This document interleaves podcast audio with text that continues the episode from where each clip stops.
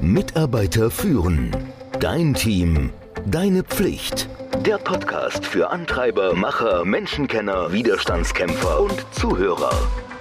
Der Podcast von und mit Kai Beuth, dem Experten für das Thema Führung.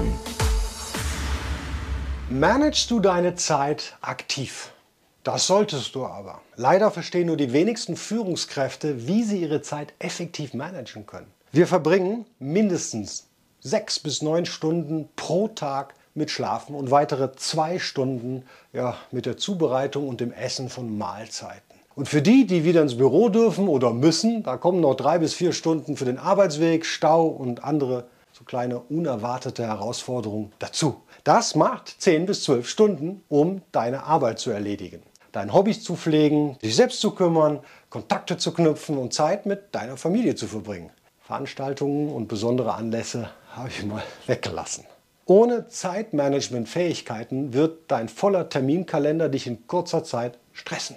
Du kennst das bestimmt schon. Ich erzähle dir also nichts Neues. Wenn du wieder richtig viel Zeit haben willst, dann empfehle ich dir mein Leadership-Programm. Einfach unverbindlich und kostenlos auf die Warteliste und dann sage ich dir genau, wann es losgeht. Ist in den Show Notes. Okay? Und was ich jetzt machen möchte, ich möchte dir drei verschiedene Möglichkeiten vorstellen, wie du deine Zeit einteilen und deine Prioritäten setzen kannst. Manchmal gibt es Dinge, die du gerne tun würdest, aber das ist nicht dasselbe wie die Dinge, die du tun musst. Das wissen wir inzwischen alle schon. Du wirfst mal einen Blick auf deine To-Do-Liste oder du erstellst eine, wenn du noch keine hast, und dann musst du entscheiden, was du zuerst erledigen musst. Und dann überleg dir, was du innerhalb dieser Liste tun möchtest oder was dir am meisten Spaß macht. Und dann organisiere deine Liste so, dass du motiviert bleibst. Für manche Mitarbeiter und Mitarbeiterinnen bedeutet das, dass sie zuerst die weniger wünschenswerten Dinge angehen und dann mit den Dingen beginnen, die ihnen am meisten Spaß machen. Ich persönlich ziehe es vor, die Aufgaben, die mir Spaß machen, nennen wir das mal die Wünsche, so zwischen den weniger interessanten Aufgaben, das sind die Pflichten, die Bedürfnisse, zu verteilen und gleichzeitig sicherzustellen, dass sie alle erledigt werden. So habe ich etwas, auf was ich mich inzwischen den ja, anstrengenden Sachen, die ich nicht machen will, freuen kann. Aber du darfst halt deinen Wunschzettel nicht vergessen. Das sind halt die Dinge, die du gerne tun würdest, wenn du nur Zeit hättest. Viele von ihnen sind Wünsche, aber sie sind halt nicht so wichtig wie die Pflichten.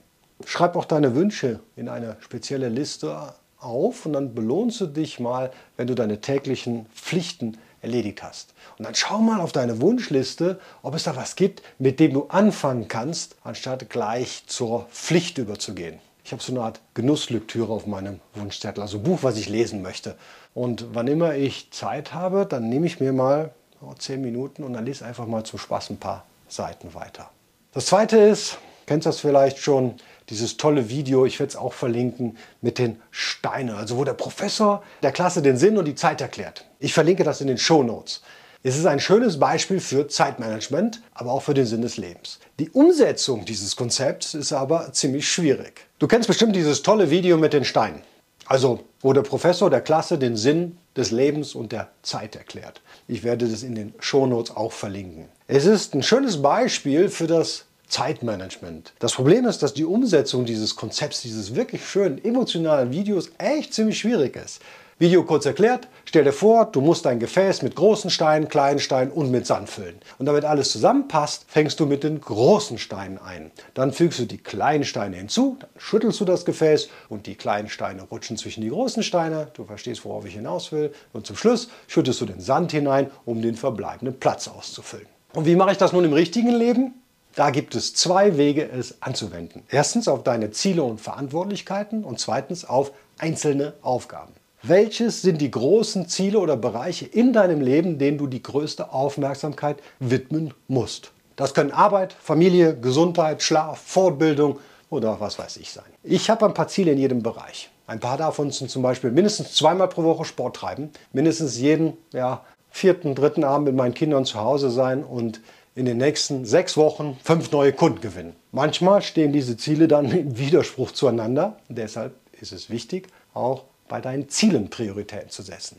Es wird Zeiten geben, in denen du ganz bewusst entscheiden musst, wie du deine Zeit verbringst. Wenn mir jemand sagt, ich habe keine Zeit, Sport zu treiben, dann heißt das nichts anderes als, ich habe, ob absichtlich oder nicht, anderen Dingen den Vorrang gegeben. Meine Prio ist es nicht. Der erste Schritt besteht also darin, dass du dir überlegst, was deine wichtigsten Ziele in deinem Leben sind und dann dafür sorgst, dass diese Ziele erreicht werden, während du alle anderen Aufgaben so gut wie möglich unterbringst. Überleg dir auf der Mikroebene, für welche Aufgaben besonders viel Zeit brauchst, die du nicht unterbrechen musst. Ich trage diese Aufgaben gerne in meinen Kalender ein, entweder als Zeitblöcke oder als Erinnerung daran, was ich an diesem Tag erreichen möchte. Das reicht von Sport bis zum Erstellen eines Podcast-Beitrags wie diesen hier.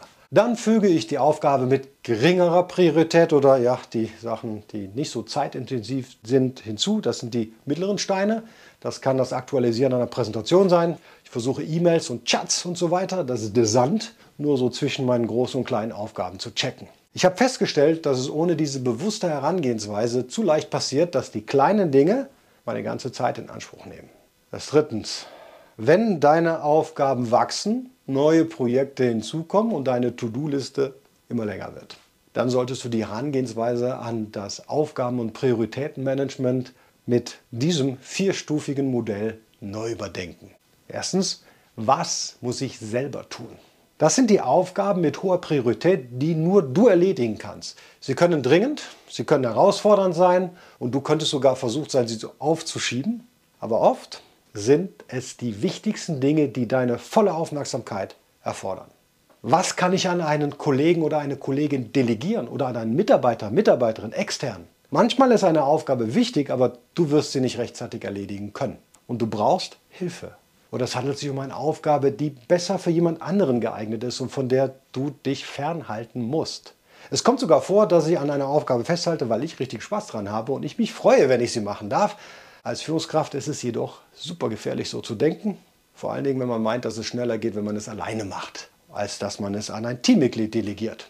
Wenn du Aufgaben nicht an andere delegierst, kannst du leicht ja, die großen Steine in deinem Leben oder in dem Glas aus den Augen verlieren und dann wirst du von den anderen Aufgaben niedergemäht.